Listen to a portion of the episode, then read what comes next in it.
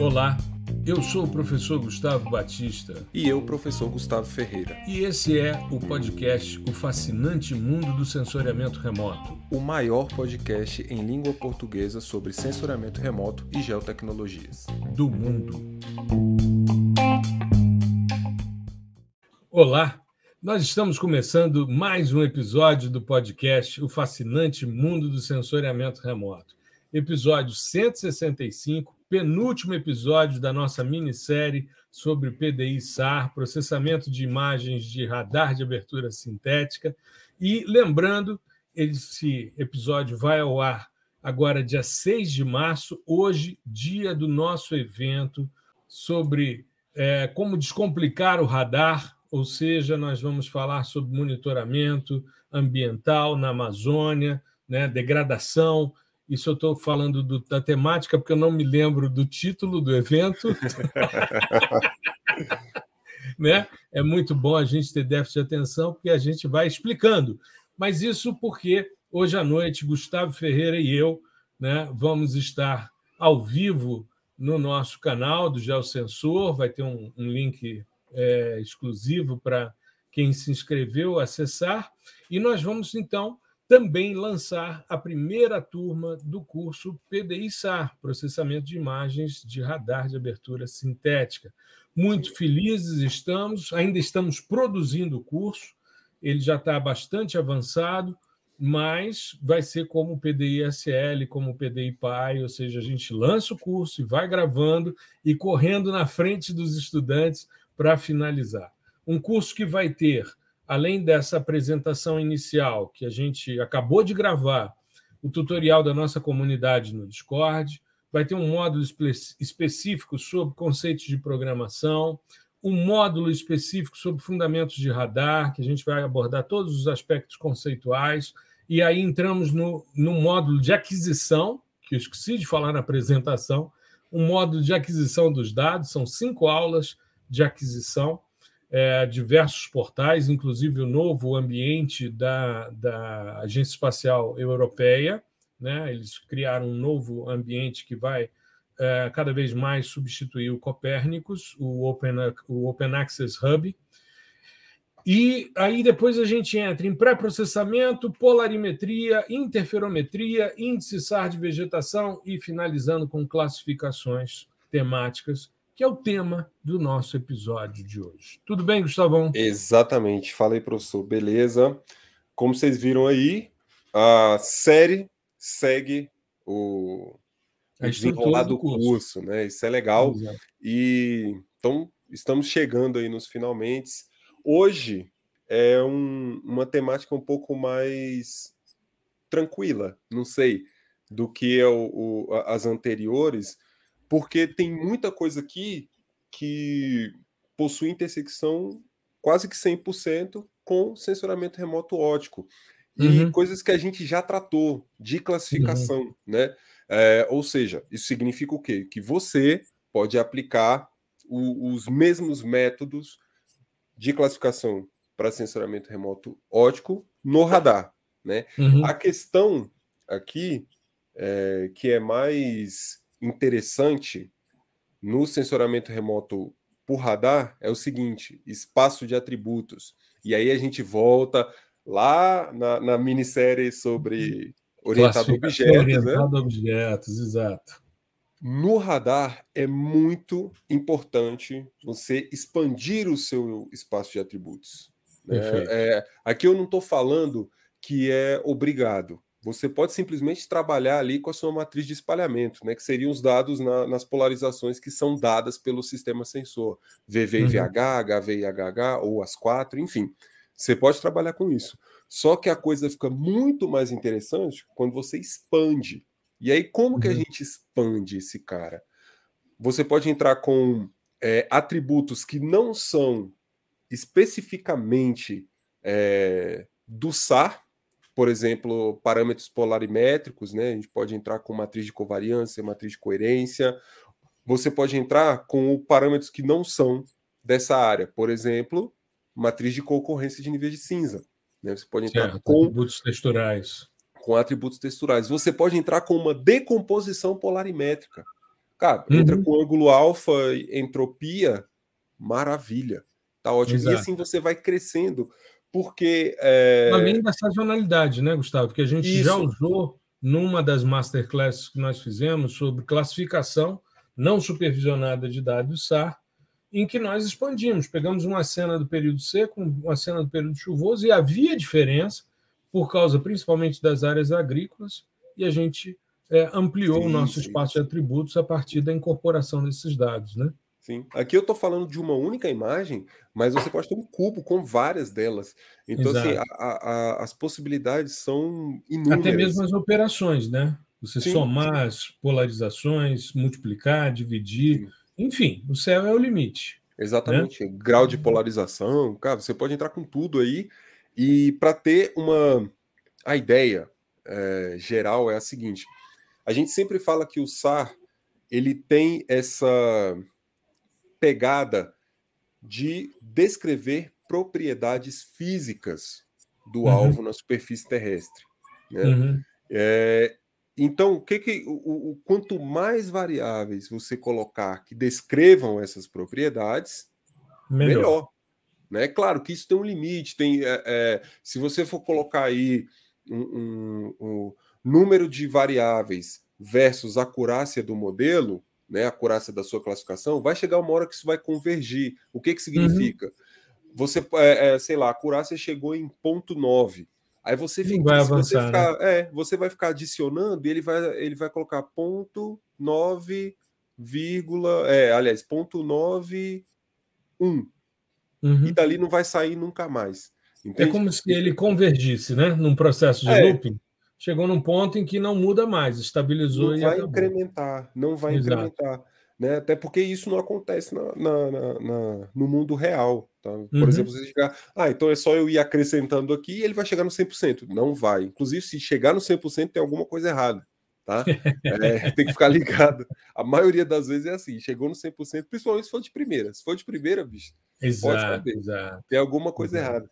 Então, a ideia é sempre trabalhar com essa lógica de expansão do espaço de atributos, porque no, no, no SAR, tendo essa questão da, dos descritores físicos, a gente fica meio carente né, de, de coisas que, é, na verdade, a gente fica limitado quando tem só a matriz de espalhamento.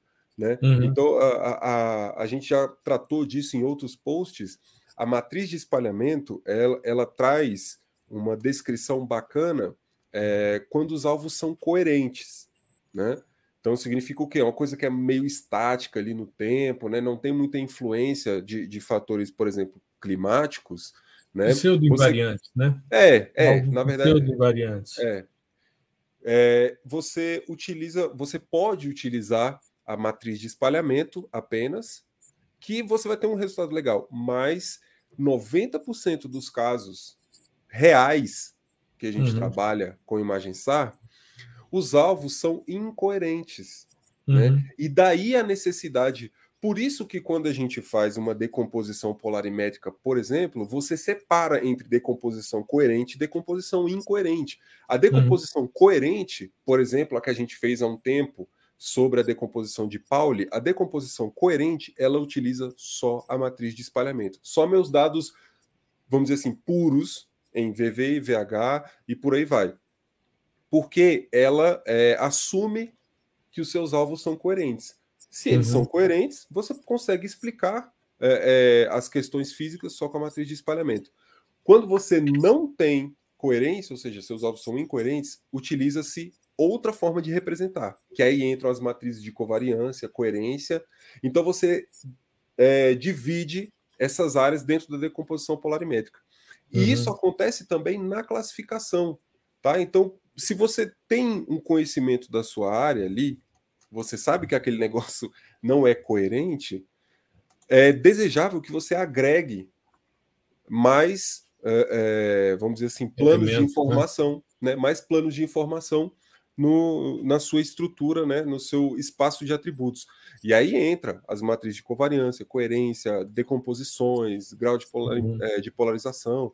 Então, tudo isso vai te ajudar a ter um, um, uma classificação mais amarrada, né? Não vai ficar um negócio muito solto do tipo, cara, eu acho que isso aqui, esse pixel aqui poderia ser uma vegetação, poderia ser, né, tá dentro de um contexto, mas você acha ele batendo o olho, você, você, cara, acho que isso aqui não é, sabe? Quando você amarra muito bem as coisas com a ampliação do espaço de atributos, tudo fica mais fácil de, uhum. de classificar, porque é, ainda, ainda que você tenha uma imagem e ainda que ela reflita coisas muito visuais que são muito semelhantes a uma imagem ótica, a gente está tratando de outra região do espectro, né? Estamos tratando de outras propriedades.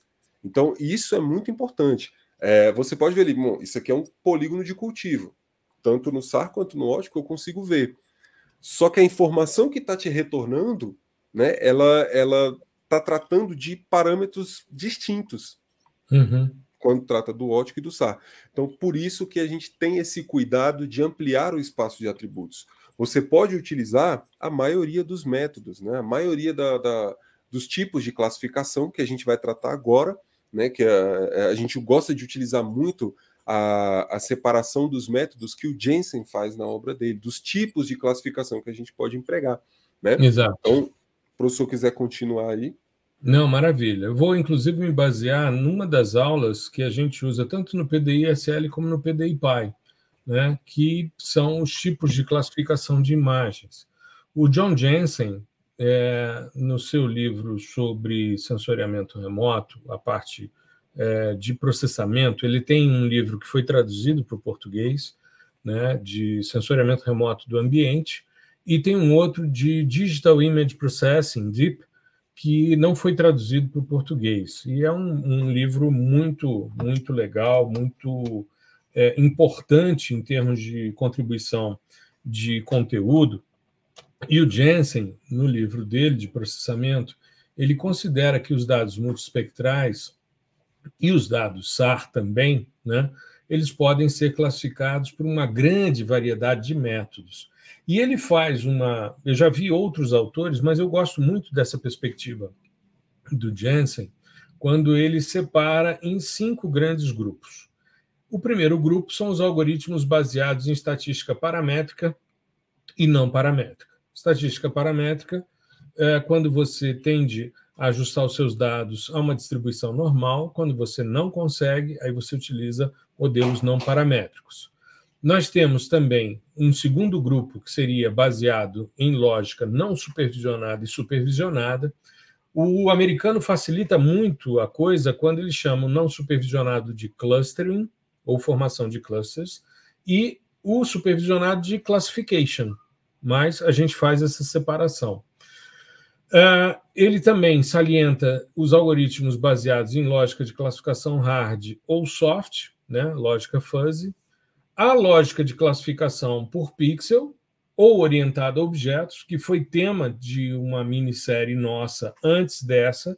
Nós fizemos também um grande evento no ano passado sobre classificação orientada a objetos, que gerou aí diversas aulas nos dois cursos, tanto no PDI-SL como no PDI-PY, e as abordagens híbridas. Tanto que, quando nós fizemos o nosso cubo, nosso espaço de atributos dentro do curso de Geóbia, de classificação orientada a objetos, as três últimas componentes desse cubo de atributos eram dados SAR: a polarização VV, a polarização VH e a divisão VV-VH. E aí nós compusemos, foram é, 15 atributos que nós utilizamos, os dados Sentinel, usamos filtragens, usamos índices espectrais de vegetação e usamos dados SAR também.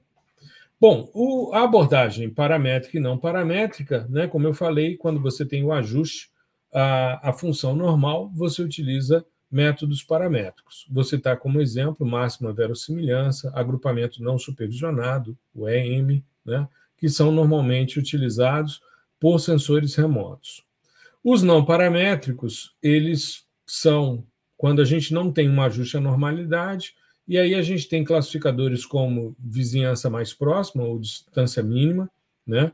Classificadores difusos e redes neurais normalmente são não paramétricos. Ainda dentro dessa percepção existem os não métricos, que são classificadores como os de árvores de decisão, baseados em regras, como é o caso dos classificadores por conhecimento que a gente abordou dentro do Geóbia. O baseado em lógica não supervisionada e supervisionada, não supervisionada, mínima intervenção humana, ou seja, busque os agrupamentos a partir de algoritmos e de, normalmente, métodos é, iterativos que tendem a entrar em looping e tendem a uma estabilização, né, chegando ali ao me a melhor distribuição possível desses, dessas nuvens de pixels ou clusters. Nós temos as classificações supervisionadas que utilizam amostras de treinamento ou regiões de interesse, as ROIs, né, as Regions of Interest. Né? Os classificadores baseados em classificação hard ou soft, né, a classificação hard, ou você tem uma coisa ou você tem outra, ou seja, são categorias duras, discretas, ou seja, ou é floresta ou é agricultura. As transições, elas praticamente não são observadas. Então você tem lá, por exemplo, campo de soja e não campo de soja, é um ou outro. Já por outro lado, a gente tem classificações que levam em considerações conjuntos difusos que buscam uma representação mais heterogênea e imprecisa do mundo real, que é o que normalmente a gente encontra nas cenas. Então a gente tem o que? As variações, por exemplo, as variações de p-valores. Aí a gente tem classes ali que vão mudando, vão tendo gradações, e não uma coisa ou outra, como é o caso da classificação hard. A classificação baseada em pixel, né, por pixel, ela, como o próprio nome já diz, aquele pixel é analisado sem levar em consideração a sua vizinhança. E quando a gente vai para o objeto, a gente está falando de segmentos, e aí a gente tem que levar em consideração esses processos de segmentação que normalmente buscam a compreensão dos vizinhos e como esses vizinhos se relacionam com esses pixels. Então, é um processo bastante interessante que tem na, no espaço de atributos o seu grande diferencial e depois na escolha do método de segmentação. E é, as abordagens híbridas, quando você usa vários desses contextos. Você pode utilizar todos esses tipos de classificadores que eu citei aqui agora na classificação temática de dados SAR. Você pode fazer uma classificação usando uma classificação baseada em não supervisionada e supervisionada. Você pode fazer uma classificação orientada a objetos com dados SAR, não há nenhum problema.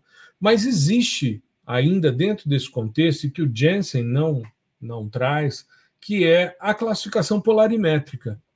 Né? E aí eu queria que o Gustavo Exatamente. abordasse um pouquinho essa questão, né, que a gente vai, no nosso módulo, mostrar tanto supervisionada como não supervisionada as classificações de Wishart, né? É, é, esse nome, né, o, na verdade é o sobrenome do cara. O é. Wishart, é. você, quem está quem tá estudando aí o, o, radar, e à medida que você for se aprofundando, é, vai esbarrar com frequência nele, né? Uhum. Porque uhum. quando você trabalha principalmente na área polarimétrica ali, com, as, com essas matrizes de covariância e coerência, a distribuição estatística dessa, dessas, dos elementos dessas matrizes costuma seguir a distribuição multivariada de Wishart. Né? Ainda tem, tem uma questão que é multivariada complexa, né? porque estamos tratando de dados complexos. Então, é um negócio grande. E na matriz de, de tanto de covariância como de coerência, a gente tem é, os elementos da matriz e a gente tem elementos é, reais e imaginários isso, também. Né? Isso, isso. E aí, é, como tem essa questão, a distribuição que, que, que esses dados se encontram é essa de Wishart. Né? Existem outras variantes da distribuição de Wishart, né? Assim uhum. como, a, como eu falei, é uma distribuição de probabilidades, né? Então, uhum. probabilidade multivariada, enfim. E o que, que acontece? Existe uma métrica né, do próprio Wishart, que é uma métrica de distância, uhum. é, onde você consegue calcular, né, dada essa, essa distribuição, a, as distâncias entre cada ponto. E o classificador polarimétrico, tanto supervisionado quanto não supervisionado de Wishart, é basicamente, né, o núcleo dele é a distância de Wishart, é essa uhum. medida. Então, é, se a gente pensar no classificador o, o, assim, o mais clássico de todos é o mínima distância. Né? Uhum. Eu, eu tenho dois pixels, né, é, um, um referência que eu sei o que, que é e o outro que eu acabei de entrar com ele no sistema, que eu não sei o que, que é. Ou seja, eu... o conjunto de, de amostras, o seu ROI isso, e isso, o pixel isso. que você quer classificar. Né? essa referência, essa região de interesse, essa amostra de treinamento e o seu pixel. Isso. E aí, quanto mais perto o, o pixel que eu acabei de colocar ele está da referência, maior é a probabilidade dele estar inserido na mesma classe que o pixel Exato. de referência.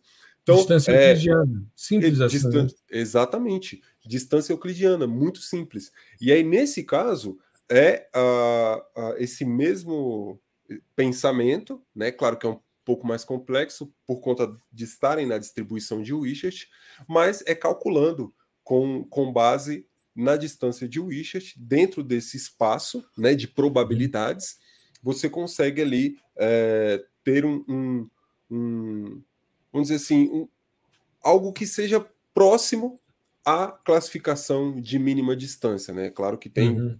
tem algumas ordens de grandeza de complexidade, mas a ideia é essa, é trabalhar com métricas de distância entre os pixels, referência e o que eu acabei de, de uhum. entrar no sistema, né? O, o que o, o, o, modelo conhece e o que o modelo não conhece. E aí, uhum. aquele que ele, a referência que aquele pixel tiver mais próximo vai ser classificado, né? Existem outras, é, outras situações onde, por exemplo, é, o pixel ele fica meio indefinido, né? Ele está numa região que não tem uma distância preferencial para nenhuma das classes, né? Então, ou ele está é, numa distância que é igual entre duas isso. áreas ou mais de referência, né? O que Exatamente. geraria uma confusão. Exatamente. Então aí, é, mas é, existem vários tipos de classificadores de Wishart, né? Uhum. E esse, ele, eles são bastante utilizados no contexto SAR, né? As pessoas costumam se chamar de classificador polarimétrico de Wishart por uhum. conta dessa questão da distribuição, dos, porque os parâmetros polarimétricos eles costumam é, é, ser representados dentro da distribuição de Wishart. Uhum. Sendo assim, a distância de Wishart fica é, mais simples de você classificar. É, inclusive, tem muitos trabalhos, a maioria deles, comparando um classificador polarimétrico com um classificador é, mais tradicional, uma rede neural, um SVM, Random Forest, né? E na maioria dos trabalhos que eu já li, tá? Aqui eu estou falando do universo que eu conheço só, né? Não li todos, mas a maioria, é, principalmente quando está envolvido em ambientes de vegetação nativa, as coisas são muito próximas. Do tipo assim, uhum. casa decimal de acurácia. O Randall Forest teve, sei lá, ponto 94 e 945. O Wishart teve ponto 943, sabe? Uhum. Então, assim, as, as coisas se equivalem muito a depender do domínio espacial que você está trabalhando. Tá bom? Mas é bom saber que existe esse classificador e que a gente pode aplicar isso até mesmo para efeito comparativo né? Para você não uhum. ficar restrito sempre às questões é, de classificação que já são conhecidas, já são batidas. É claro que esse não é o único tá, classificador polarimétrico ou classificador específico para o SAR, mas a gente trouxe esse daqui porque ele é o mais utilizado. Exato. Dentro do, do Snap, a gente tem os classificadores né, tanto os classificadores não supervisionados como os supervisionados. E quando a gente pega a documentação do, do SNAP, a gente percebe, por exemplo, que primeiro a gente consegue fazer a classificação com dados full polarimétricos. Então, é, isso, esse é um procedimento em que a gente vai precisar, e a gente tem utilizado, nos, a gente no, no curso, no PDI-SAR, a gente vai utilizar não só os dados do Interferometric Wide do, do Sentinel-1, mas a gente vai ter é, aulas com Extra Wide, com dados Wave, com dados é, Strip Map, todos esses modos de aquisição específicas do, do Sentinel, mas a gente vai usar também ALUS, pulsar, né? E eu estou pensando, de repente, mais à frente, como a gente ainda está construindo, é, o professor é, Potier disponibilizou uma página em que ele tem a área que é comum nos estudos dele, que é a Baía de São Francisco, em vários sistemas SAR. né? entre eles o Radarsat 2, Alus, Alus Pulsar 2, enfim.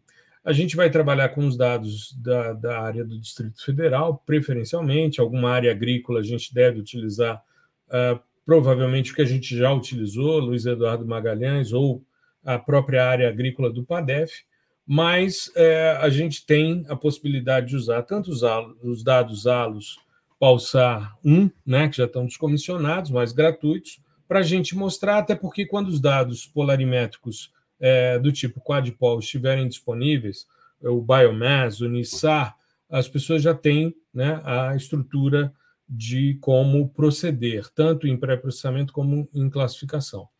Os algoritmos não é, supervisionados de classificação polarimétrica que o Snap adota são o classificador Claude Potier, né, o H-alpha, né, e o de Wishart. E, além disso, eles têm também o Freeman-Durden Wishart Classification. Né? E como o Gustavo bem salientou, é, todos eles se baseiam nessa lógica de distância. Isso. Já o H-alpha, o, o, o ah. H-alpha, só te interrompendo um pouquinho, é, hum. é aquela lógica de você classificar com base no plano H-alpha.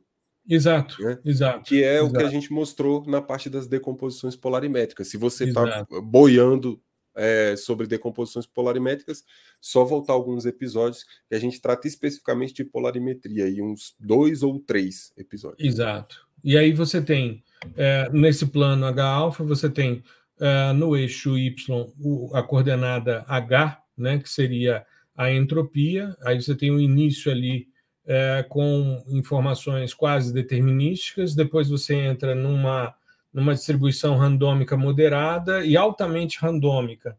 E no caso do alfa, o ângulo alfa ele vai separar o reto espalhamento de superfície, o volumétrico de double bounce, né, a partir da variação. E esse plano H-alfa, né, esse gráfico, né, ele é subdividido em nove regiões e a gente vai abordar isso também no, no capítulo de, no módulo de polarimetria do nosso curso. Né? E os, os classificadores é, supervisionados polarimétricos são os classificadores de Wishart, né? e baseiam-se tanto é, no treinamento como na classificação. Ou seja, você vai criar áreas de treinamento, normalmente são áreas grandes, né, que envolvem muito por causa da questão do ruído speckle, você precisa ter uma generosidade de, de amostras, né? Inclusive, o, exemplo que eles utilizam no, no Snap, né, no tutorial do Snap, no, no, aliás, no help do Snap, é justamente a área da Baía de São Francisco, essa área que o professor Potier volta e meia utiliza nos seus artigos. Né? Então, você tem um módulo de é, treinamento dos seus, dos seus, é, das suas áreas, né? criar as suas áreas de treinamento, e a partir daí você aplicar a classificação de Wishart. Né? Então, Sim. são procedimentos muito parecidos com o que a gente faz no multispectral, como Gustavo bem salientou, mas que trazem uma forma diferente de pensar, porque a gente não aplica esse tipo de, de algoritmo na classificação de dados óticos. O contrário se verifica. Gustavo, por exemplo, está fazendo doutorado em aplicação de classificadores de deep learning em dados SAR. Inclusive, Sim. se você quiser falar um pouquinho sobre o seu trabalho, Gustavo, para é, a gente a... não entrar no detalhe quando a gente falar no próximo episódio das aplicações, Sim. a gente usa normalmente artigos já publicados, até para não perder o ineditismo da sua tese, mas uhum. você dá um overview aí sobre o seu trabalho, aproveitar esse espaço também e despertar o interesse do nosso ouvinte na classificação com uh, inteligência artificial para dados SAR, né? Sim. É, a, a, a ideia é que, bom, a, as redes, elas costumam, principalmente as convolucionais, né, que aí é onde você, basicamente, onde você separa deep learning de machine learning, né, uhum. porque quando você trata de redes sem a, a componente da convolução, você ainda está mais ali para a área do machine learning. Né? Uhum. E a ideia é que elas são sistemas que são generalistas do ponto de vista de input. Né? Você pode entrar com qualquer input ali, que ela vai conseguir aprender né, que é o que a gente chama de criar, ela vai criar uma função que descreva o comportamento daquele seu dado, né, e ela vai criar a melhor possível. Isso quase que independente do, do tipo de dado. Existem algumas abordagens que são é, mais utilizadas em sensoriamento remoto. Por exemplo, a UNET, aqui eu estou falando de arquitetura. Né? A arquitetura da rede é a, a forma com que ela é pensada desde o recebimento do input até a saída, quer dizer se ele pertence à, à classe X, Y, Z e por aí vai. Uhum. Nesse meio do caminho, a galera costuma colocar um monte de coisa. Né? Por exemplo, um, um, camadas, né? que a gente chama de camadas. Uma camada comum é a camada de pooling. Né? Eu tenho max pooling, min pooling. O que, que significa isso? É, vamos supor, eu tenho uma, uma cena é, gigante ali e eu quero um, um max pooling, ele vai pegar com base em um kernel pré-definido, vamos supor um 3x3, então ele vai pegar essa matriz de, de 3x3, de 9 pixels, e vai encaixar na minha, na minha cena e, calcular. bom, max pooling, aí o que, que ele vai extrair? O número, o maior número dentro desses 9. É o max uhum. pooling. E aí, opa, fechou. Aí ele passa para o outro lado da imagem, pega o máximo também. E vejam, isso significa que eu estou reduzindo o meu conjunto de dados. Né? Uhum. Né? Eu saí de um. Pô, eu tenho é, 9 pixels para um pixel só, que é o máximo deles. Um, né? Isso. E a ideia é, é, é, o núcleo das redes neurais é esse: é o extrair o, a essência da informação, o suco da informação. Seria o supra-sumo da informação. Exatamente. E aí a, a, a, as questões em torno de, de arquitetura elas vão diminuindo, o meu dado diminuindo, diminuindo, diminuindo. Aí lá no final, geralmente eu tenho um classificador, e pode ser um classificador comum, SVM, Random Forest, só para dizer o que que é, né? O que que é aquele suco que de que informação. É, o, né? é, o que que ele representa, né? Aí eu classifico aquilo, ah, ele é uma um, um cerradão, Pum, joga no cerradão, né? Então você tem essa lógica de ir diminuindo o seu dado até chegar no classificador. Algumas arquiteturas, por exemplo, a UNet, ela vai diminuindo e depois vai aumentando, formando um, um, uma espécie de U, por isso uhum. UNet, né? um desenho de U. E essas são utilizadas para propósitos assim vários dentro do sensoramento remoto. Eu vou trabalhar basicamente com, é, em, com sazonalidade, com uma série temporal. Então, uhum. que que, qual é a ideia? É pegar todas as feições que estão inseridas no Parque Nacional de Brasília. Então, eu tenho mata de galeria, campo, é, cerrado e é, corpos d'água, né? Além de algumas estruturas. Áreas de, de cascalheiras também, né? Isso, solo exposto e também estruturas é, man-made, né? Construções construções feitas pelo homem. Você tem dentro do parque tem um, um, um clubezinho, né? Um clubezinho, não, um clubezão que a gente chama aqui de água mineral. Água mineral. Né? É. Então ali tem uma série de estruturas, galpões e tal, não sei o que, prédios, piscinas. Então é, a ideia é pegar o comportamento de cada uma dessas feições ao longo do tempo, né? No caso, uhum. no meu caso, de 2018 a 2022, e conseguir com uma rede neural convolucional, o polinômio, né, a função que melhor descreva esse comportamento ao longo do tempo.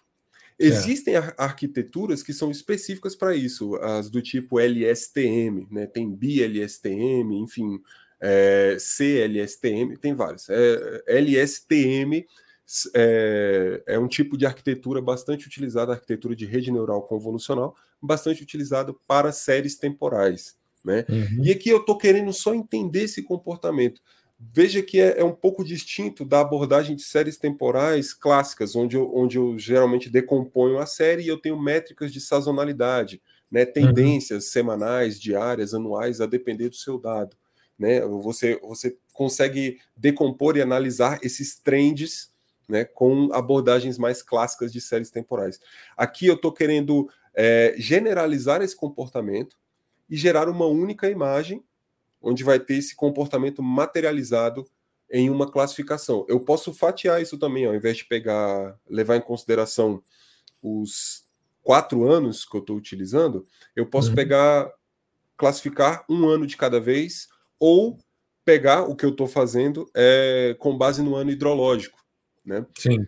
Porque existe uma. uma Aliás, uma se forte... você ampliar o seu. Só uma sugestão: se você ampliar sim, sim. Seu, seu cubo temporal, uh, você tem dados Sentinel a partir de 2014, Sentinel isso. 1, certo? Isso, isso. Se você pegar uh, o momento de 2016, a você pega hídrica. o pior El Ninho da história do planeta já registrado.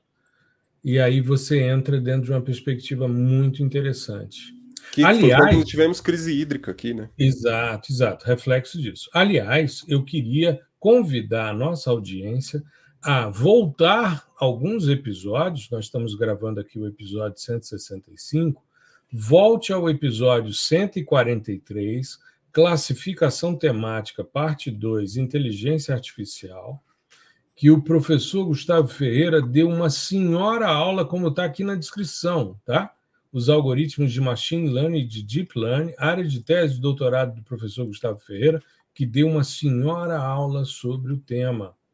E foi justamente isso, foi em 3 de outubro do ano passado, quando Gustavo deu um, um show aqui no nosso podcast. Esse episódio foi memorável, episódio 143. Houve que aí você vai, ele vai descrever cada um desses algoritmos, né? Por isso que hoje isso. a gente está fazendo uma coisa um pouco mais ampla, porque a gente já fez dois episódios sobre classificações temáticas, né?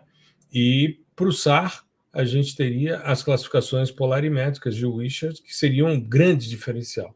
Mas a gente abordou no 142 e no 143 a classificação de forma mais ampla.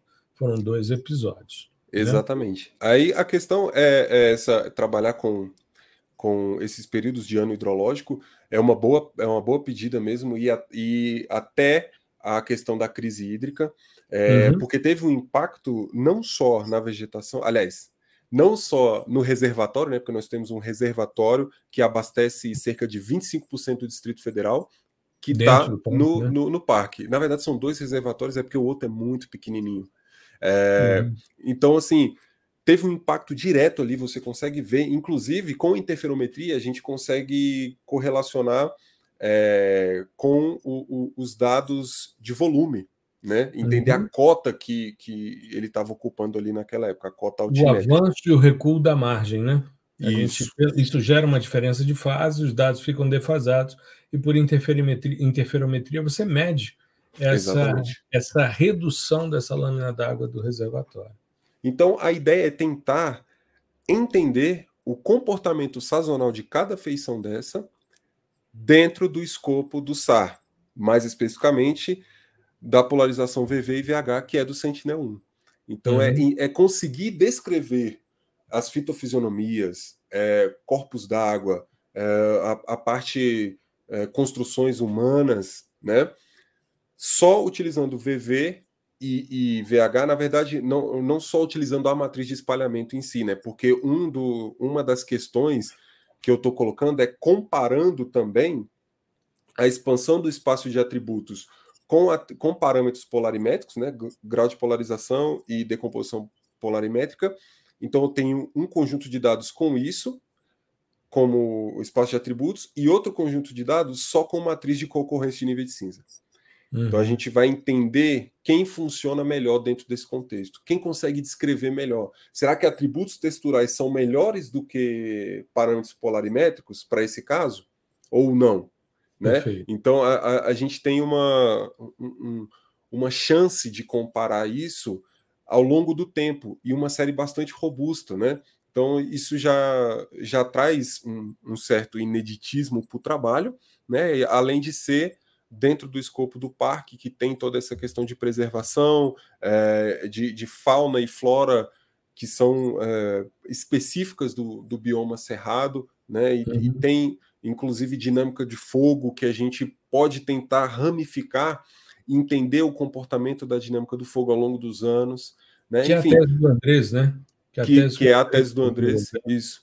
E aí é um, um que também é com Sentinel 1, tá? Uhum. E, e essa é uma assim um, uma porta que eu vi aberta há, há, um tempo, né? Assim que eu saí da, do mestrado, que era trabalhar com deep learning e dentro desse contexto mais natural, né? Tirando um pouco do foco de, por exemplo, áreas urbanas, que é o que é mais empregado, junto com monitoramento de cultivo.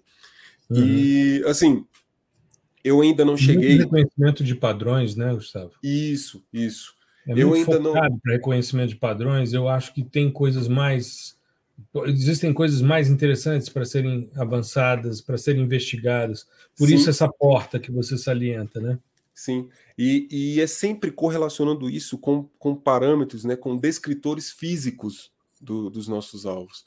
É, eu, quero, eu, estou deixando de lado a parte espectral ótica, né, visível e infravermelho, para descrever com base nos parâmetros físicos, para ver se a gente tem algo que seja é, compatível com os sistemas óticos. E a partir uhum. daí você pode, você tem perspectivas de monitoramento diversas, né?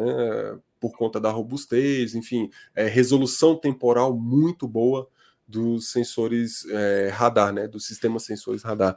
Então, uhum. basicamente é isso. A aplicação do, do, do Deep Learning é, ela é centrada muito na arquitetura que você está utilizando. Né? E, e, isso é bacana. Se você entrar num, num, Web of Science da vida, ou, ou deve ter algum site que liste as principais arquiteturas, cara, você vai ter um catatal de coisa, tem muita uhum. coisa assim. As primeiras que surgiram, né, a gente tem a famosa que chama LeNet, L-E-Net, que é do de um dos, dos maiores, assim, a, a, referência das referências em Deep Learning, que é o Ian LeCun, né? Uhum. Se eu não estou enganado, ele é francês. E, cara, isso, anos 2000 ou anos 90, ele fez um, um, um sisteminha ali que ele conseguia identificar é, dígitos escritos à mão. Então você passava ali como se fosse uma transparência, sabe? Eu lembro. E aí, e aí ele sai no computador, qual dígito que o cara colocou, e sai certinho. Uhum. Então ele colocava, por exemplo, tem gente que desenha o 7 e sem corta. aquele tracinho no meio. É, tem gente, tem que, gente corta. que, corta. Isso. E, e o algoritmo não estava nem aí, ele aprendeu os dois e conseguia saber os dois. Então tem. É... Eu vi, eu vi, uma, eu vi, um artigo sobre esse trabalho, muito Sim. interessante esse padrão. Então, assim, tem a Lenet, AlexNet também foi bastante é, divulgada na época, no boom assim do deep learning. Aí hoje em dia você tem UNet, LSTM, você tem as, as GANs, né, que são as redes adversárias, que são as que são utilizadas aí para gerar é, imagens que teoricamente não né? existem, é, é, que teoricamente não existem. Então essas coisas, Midjourney aí, tudo que está bombando hoje em dia, é, é, São, são redes adversárias. Então, é, deepfake, essas coisas todas. Então você tem é, essa. O legal é você estudar essa arquitetura e como funciona cada camadinha dela. E aí, uhum. estudando a arquitetura e como funciona, primeiro, você pode adequar isso ao seu conjunto de dados, né? No caso, no nosso caso, os dados SAR. Segundo, você pode propor uma nova arquitetura. Né? Isso é então, muito legal. Baseado nisso, a minha ideia é, inicial era propor uma arquitetura nova.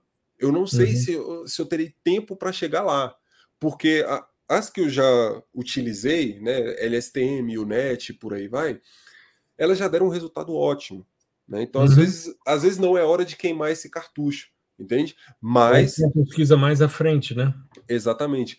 Mas assim, é, é, essa possibilidade ela existe e ela é, é, bem recorrente, tanto que você tem cá todo dia tem modelos, é, redes, arquiteturas novas saindo. Seja uma uhum. arquitetura criada do zero, assim, né, que você pensou todas as camadas, seja adaptações de arquiteturas que já são conhecidas, né, e que performam bem, mas adaptações para um contexto específico. Por exemplo, uhum. o radar. Então, é basicamente é, é um, isso é um resumão de como utilizar o Deep Learning aqui dentro do contexto do SAR. Estou ansioso para ver essa tese. Eu mais estou ainda. Ansioso. E, estou cobrando. Sim, se, sim. se o orientador estiver nos ouvindo, professor Osmar, estou no pé do Gustavo Ferreira para ele fazer essa tese. Ele tem que terminar isso logo, para a gente colocar aqui para deixar bem chique, assim, professor doutor Gustavo É, Ferreira. verdade, verdade. não, eu sei, cara, eu sei, assim, e o pior é que, pô, Osmar é fera, ele não, ele não tem é, essa pressão assim, sabe? Ele entende as coisas. A colocar essa pressão, pode deixar. Mas, pode mas é necessária, é totalmente necessária.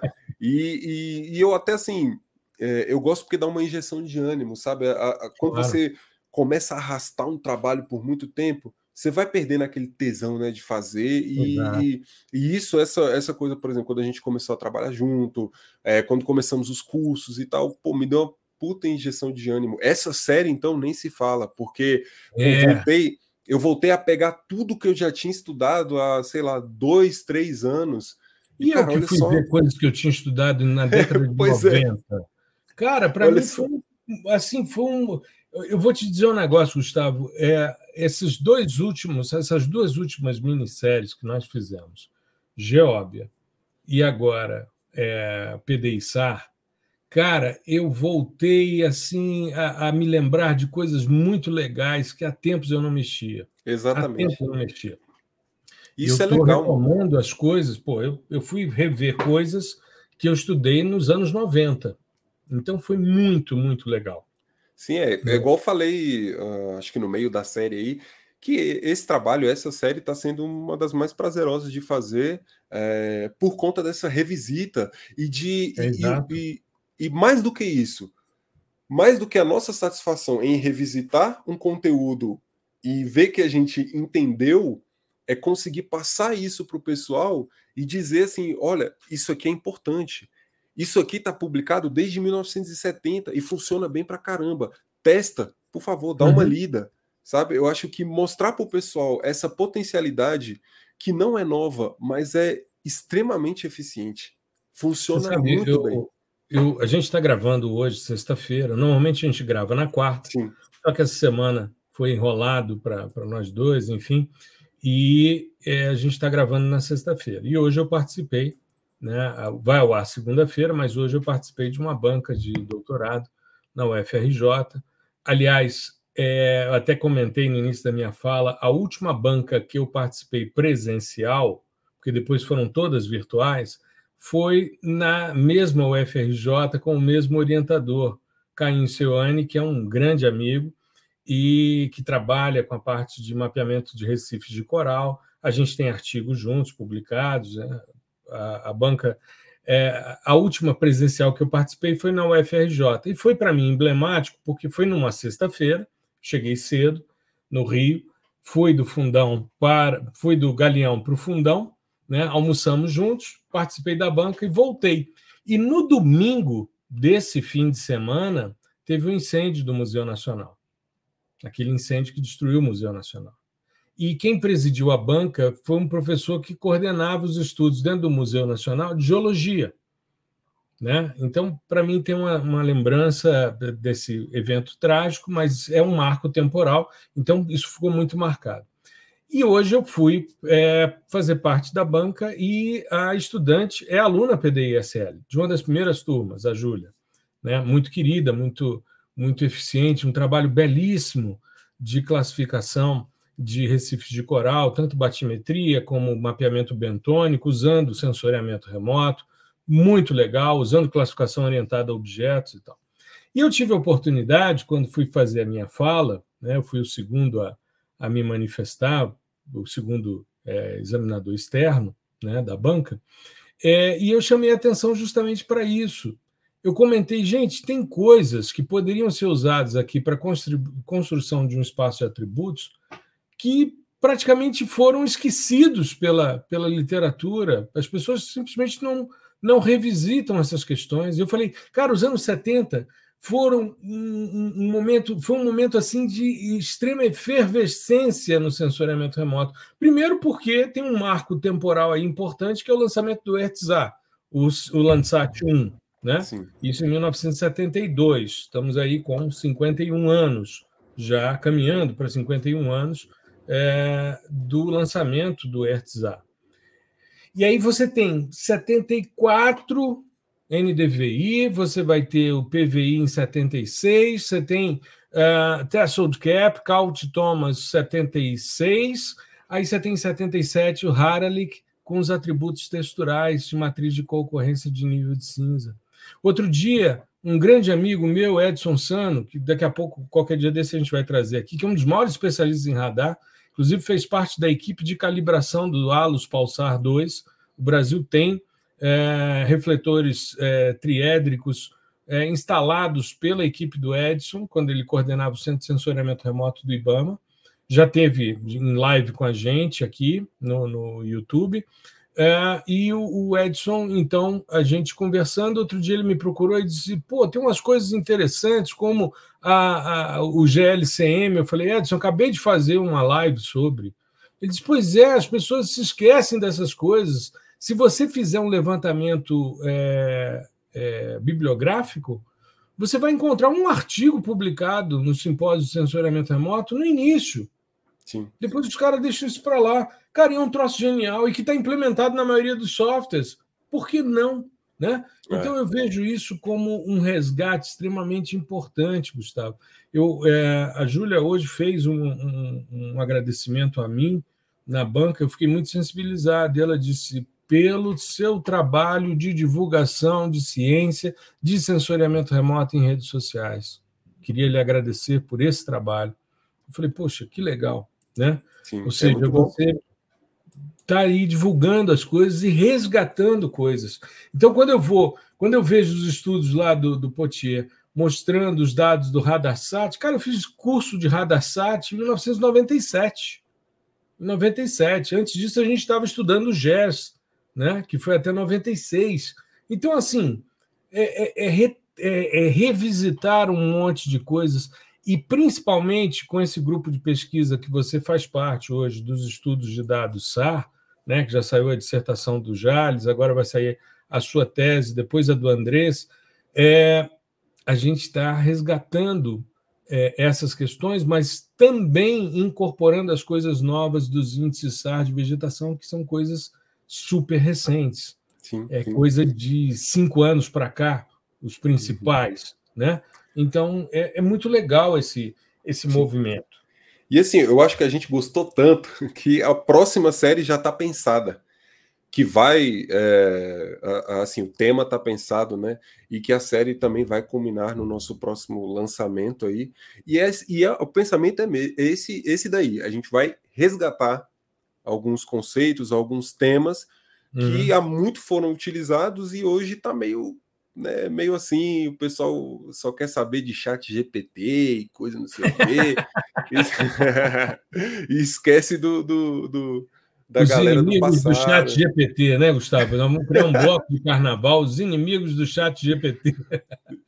Não que não seja legal, não que não seja é... legal, mas não é essa Coca-Cola toda, né? É, exatamente, exatamente. É. O pior é que eu uso, sabe? Mas assim. Eu também, uh... eu também. Mas assim, eu é. acho que é, é, auxiliar e não o, o, grande protagonista. É, né? porque a galera tá, tá assim, como se fosse, cara, acabou, acabou pra gente. Bicho, faz o seguinte: põe na frente do computador aqui do, do chat GPT, minha mãe, que nunca programou na vida. Ela sabe mexer no computador, mas nunca programou na vida.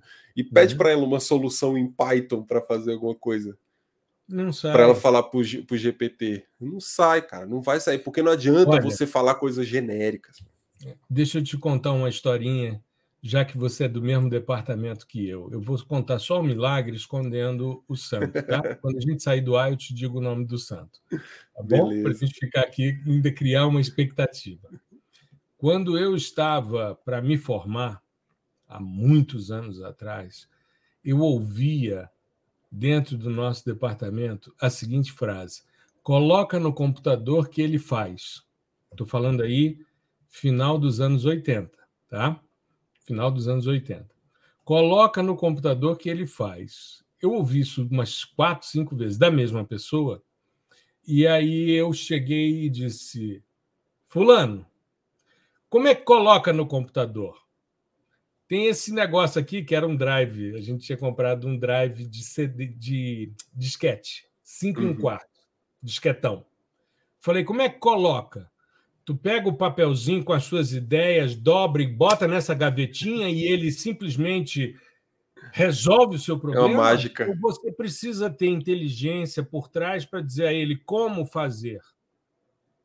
Até hoje eu não recebi uma resposta. A pessoa fica nervosa comigo. saiu de perto. Então, naquele momento, era o chat GPT da época. Exatamente. Pô, coloca no computador que ele faz. Cara, coloca como? Coloca como? Tu olha para a máquina, bota, abre lá uma gavetinha, coloca e ele plim, resolve. Pô, show de bola. Isso daí é a fantástica fábrica de chocolate, de chocolate do Willy Wonka. né? Que aí ele pois botava, é. apertava uns botões e tal, blá, blá, blá, e de repente saía lá uma balinha que não acabava nunca. Isso na primeira versão, quando eu era garoto. Né? Aliás, o meu é. sonho era entrar na fantástica fábrica de chocolate. Talvez por isso o fantástico, o fascinante mundo é, tá vendo? remoto. Tudo tem uma, uma relação. Tem, alguma, né? tem algum resquício da infância. Cara, mas, é, mas é, isso, é, isso, é isso é a mesma coisa que você falou. É. Pede para sua mãe lá, chega para o chat GPT e fala: mãe, pede aí, resolva, crie um script para fazer classificação UNET de dados SAR. Exatamente. E vamos e ver se ela, ela vai conseguir executar. Não vai, cara. Não vai, e, e esse, esse tipo de tecnologia, né, que todo mundo disruptiva e tal, não sei o quê, é, você citou um exemplo agora, né? Toda vez, em toda, todas as gerações tem a sua. Né? Uhum. Né? E tá aí. Pô, o computador chegou, a gente está usando ele como caras, aliado. Se você pensar nos caras, nos artesãos, antes da Revolução Industrial, quando surgiram a é. máquina, quando começaram a surgir as máquinas a vapor, esses caras devem ter entrado em desespero. Pô, acabou. Como é que pois eu vou? É. A máquina substitui o trabalho braçal. Ah, legal. Isso aí, inclusive, Plebe Hood tinha uma, uma, uma, letra de uma das músicas dele, diz: na primeira revolução industrial, a máquina substitui o trabalho braçal. Na segunda revolução industrial, a máquina substitui o trabalho mental né? E é isso, mas não é substituir, é auxiliar. Ao invés do cara ficar 80 horas apertando um parafuso, tem uma máquina que vai fazer isso, então ele vai pensar num processo criativo e tal. Agora, é o cara que se ajustou às mudanças. Exatamente. Você Porque tem que o cara que ficou parado no tempo dizendo só sei apertar parafuso foi para casa. Exatamente. Foi para casa. E é por isso que a gente oferece capacitações diversas tá? Uhum. É, não é só, não estou falando só do radar. Esse mesmo discurso a gente utilizou quando do lançamento do PDI Pai. Justamente por isso, você precisa se adaptar, principalmente para você que está é, na academia ou está no mercado no início ou no meio da carreira, você precisa, é obrigação, não é uhum. mais um, uma coisa opcional. Não vem lá, pega qualquer vaguinha aí que está abrindo agora da mais simples, do, sei lá, do analista júnior, e ver se não está obrigação você aprender Python, tá? Assim como ver se não está obrigação. Eu vi outro Exatamente. dia numa das vagas que você compartilhou no nosso grupo de discussão interna do Geosensor, eu vi numa das vagas lá, proficiência em linguagem Python.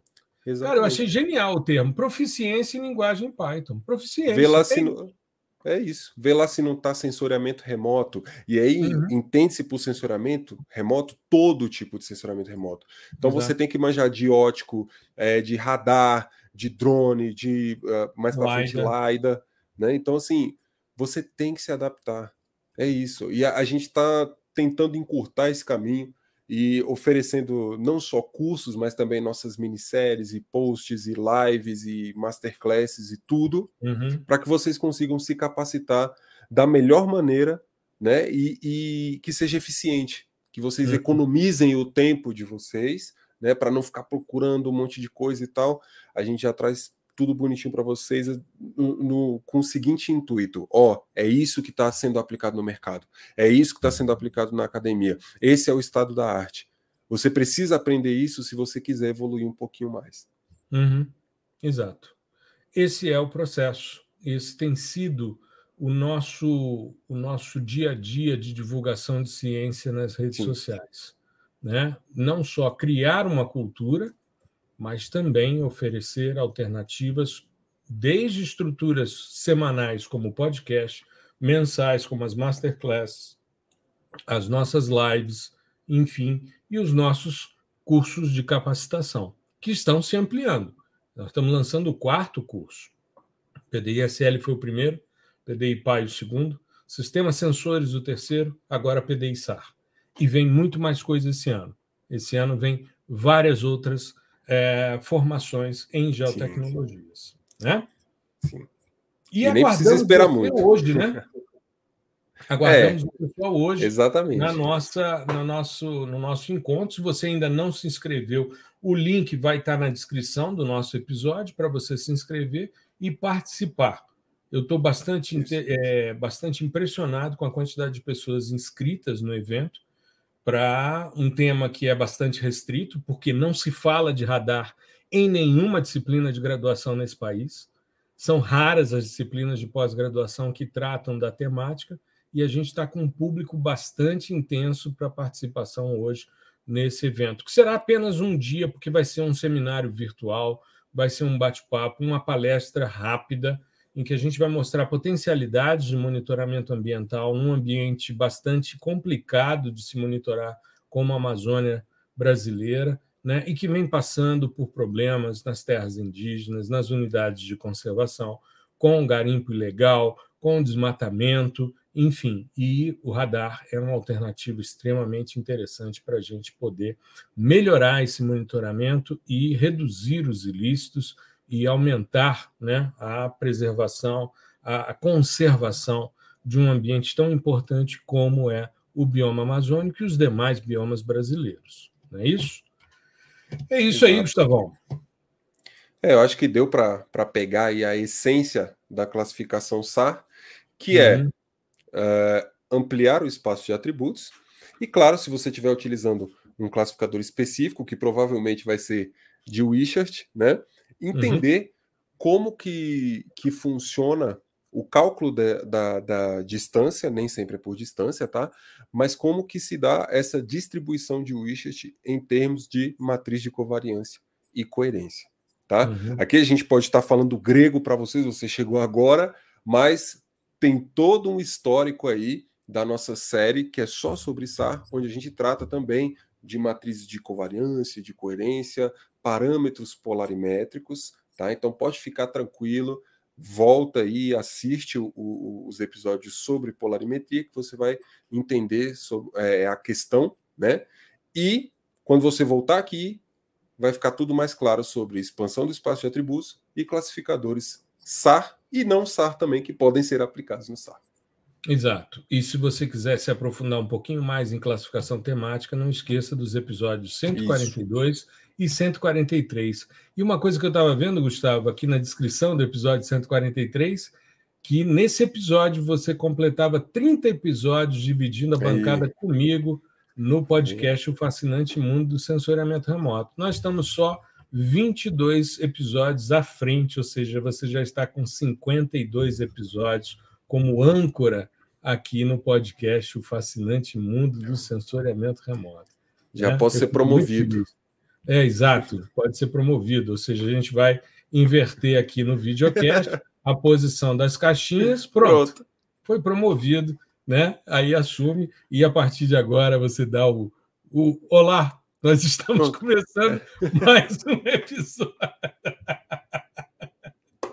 Bom demais. Tá vendo? É, que é assim que funcionam as promoções aqui, viu? Exato. Não, primeiro, primeiro termina o doutorado. Aí a gente é, aí, aí você. Tá vendo? Olha aí. Aí a gente conversa. Você sabe, deixa eu só fechar aqui com uma piadinha rápida. Não é Pode bem mandar. piada, eu vivi isso. Eu vivi isso. É, eu tinha uma, uma técnica de laboratório, só muitos anos atrás, quando eu trabalhava numa uma universidade que eu dei aula. E a gente foi para um evento. E quando nós chegamos no evento, é, ela e os demais colegas eram estudantes de graduação. Né? Ela trabalhava, mas fazia graduação na universidade. E eu, professor é, adjunto, né? na época já era regime de tempo contínuo, que era o topo de carreira lá. Depois é que surgiu o titular, na hierarquia dessa, dessa universidade que eu dava aula, uma universidade particular, uma grande universidade. E aí eu cheguei no evento e quando nós fomos para a fila de, de cadastro das pessoas, eu fui para. Tinha lá estudantes e professores. Aí eu fui para de professores e ganhei uma pasta de couro do evento. Uma pasta, tipo uma pasta de, de computador, né? uma alça bonita e tal, embaixo uhum. relevo o nome do, do encontro, juntava as, as universidades do Centro-Oeste, da mesma rede e tal. E ela passou por mim com uma bolsa de lona, né, pintada, era um silk screen, né, também do evento. Então os professores ganharam uma bolsa de couro, couro mesmo, e os estudantes ganharam de lona. Aí ela virou e disse: "Que absurdo! Como é que você ganha uma bolsa de couro e eu uma de lona?" Eu falei: "Porque a diferença entre mim e você é só uma biblioteca." Aí os colegas começaram a rir, né? Eu, na hora, foi a, a resposta que me veio à cabeça, né? Foi só uma biblioteca. Aí os caras começaram a rir, tiraram onda dela. Eu saí para não ficar batendo boca, porque ela foi muito agressiva mesmo, né? Eu percebi que ela estava chateada com aquilo. Anos Pô, depois, não tem nada a ver com isso também. É, não foi você depois, que fez o evento. Exato. Anos depois, é, eu encontro e ela está com mestrado. Aí ela virou para mim e disse: Olha, eu agora também tenho uma biblioteca. Eu falei, mas eu não parei de ler.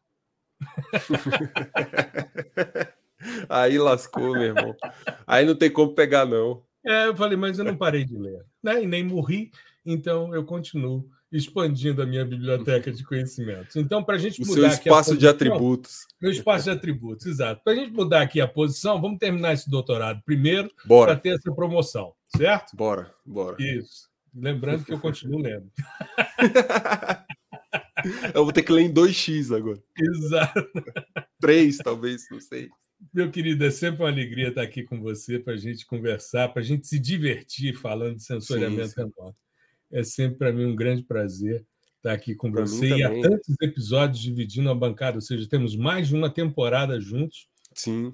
Né? Sim. E que venham muitas e muitas temporadas aí para gente. Com certeza para mim, assim, eu tô, é, tô gostando demais também. E, e, agora, por incrível que pareça, é, agora que eu tô começando a me soltar e, e ficar menos tímido com, com, com, essa coisa, me acostumando com câmera, luz, uhum. essa coisa toda.